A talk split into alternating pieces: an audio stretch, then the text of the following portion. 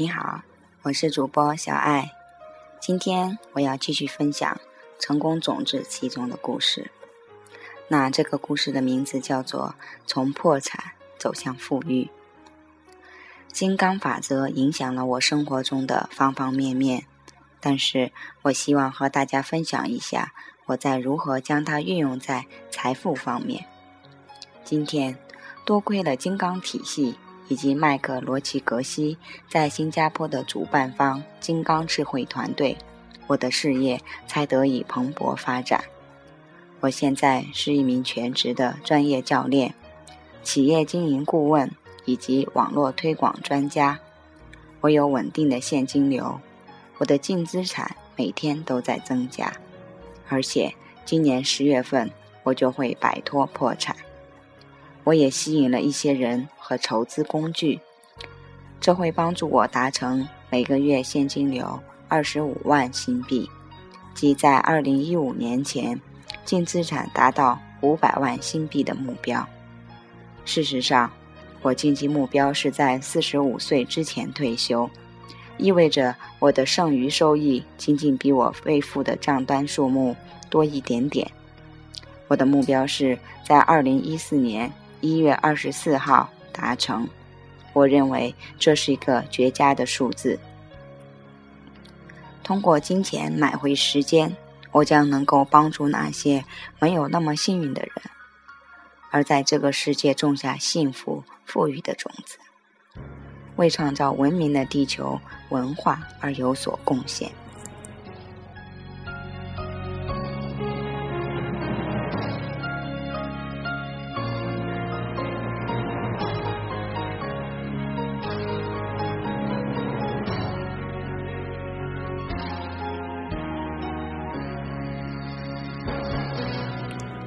然而，近来事情没那么乐观。在过去的五年，可以说是我这辈子最具挑战的五年。我于二零零七年四月接触了金刚体系。我那直觉很强的朋友林德沃夫推荐了我两本僧人写的书。第一本是麦克罗奇格西写的《当和尚遇到钻石》。他觉得，作为一名商人。我会喜欢书里提供的商业建议。然而，过了一年，当我处于人生最低谷的时候，我才真正开始读这一本书。故事要从2006年10月开始说起。当时，因为我在亚太地区的一个网络方案失败，公司让我离职。在我看来，这给了我的自尊。重重一击，之前从未发生过这种事情。在办理关系方面，我也苦苦挣扎。在二零零五年决定分居，我们相安无事，但是我觉得被困住了，没法继续往前。和另一位珍惜我、想要和我在一起的女士开始新生活。在加拿大，当时正值圣诞假期。我之前的邻居，同时也是朋友，发现了我工作上的处境，主动提供一个职位，让我加入他的餐饮集团的执行委员会。然而，起初在一家蒸蒸日上的小餐饮集团担任一个不错的职务，后来却成了一场噩梦。二零零七年十月，发生了股权争端，支持集团经营扩大的基金一天天减少。那是最终走向衰埋的开端。二零零八年五月，主要的餐厅也关门了。在八月份，另外两家分店因为没有办法支付租金，也相继关门。二零零八年一整年，公司的收入不足以维持其正常运营，整个执行委员会的成员工资都削减。我一整年的收入只有一万九千新币。不久，因为一件跟工作无关的事情，我被传召上破产法庭，这加剧了我的财务困难。法庭判我要支付一万五千新币。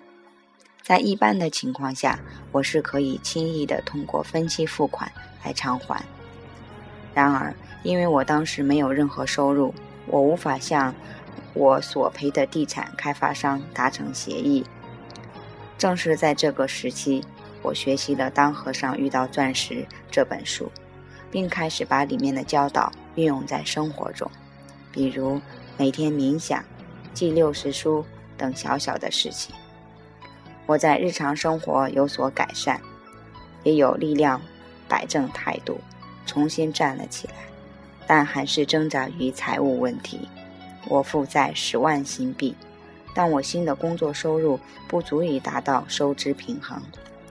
坦白说，我并没有持续不断地运用金刚法则，因为平日里为生活奔波，让我难以专注其中。直到二零一一年二月，我发现麦克格西将要来新加坡，我开始热衷于金刚法则。我参加了二零一一年在新加坡的公开演讲，以及十月份在马来西亚普莱迪沙鲁举办的僻静会。在那时，我真正明白通过比来打比方所阐释的种子理念。我对自己承诺，要更加精进地把僻静会上学到的内容运用到日常生活中。为了达到效果，我经常有规律的做尼古马瑜伽。我把施与受当成是早上的一种仪式，并且重新开始记六十书。通过其他课程，比如里程碑论坛、NLP 和阿凡达课程。我已经在一定程度上明白了，我们的潜意识驱动我们的存在。通过冥想，还有金刚法则，我看见这些简单的日常练习能够真正改变我的生活。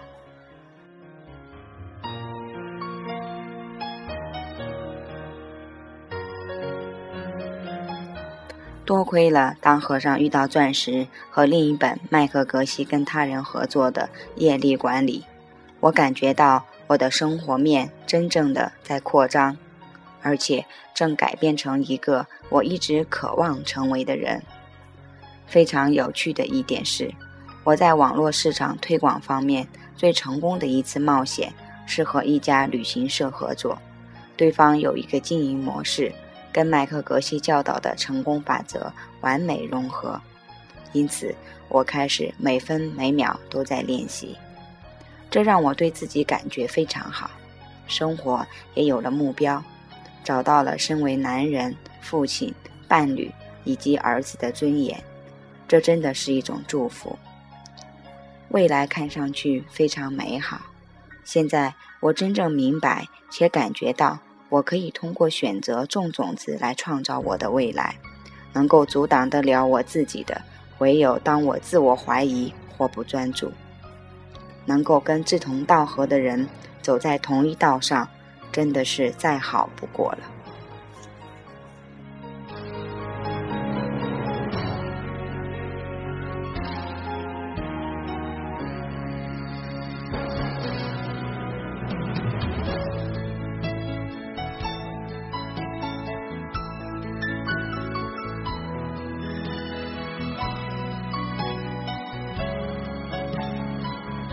亲爱的朋友，这位作者的故事讲述了从零七年第一次接触金刚体系，一直到二零一一年，作者开始在生活中去实践自己的生活面，从濒临破产走向了财务方面的一个好转。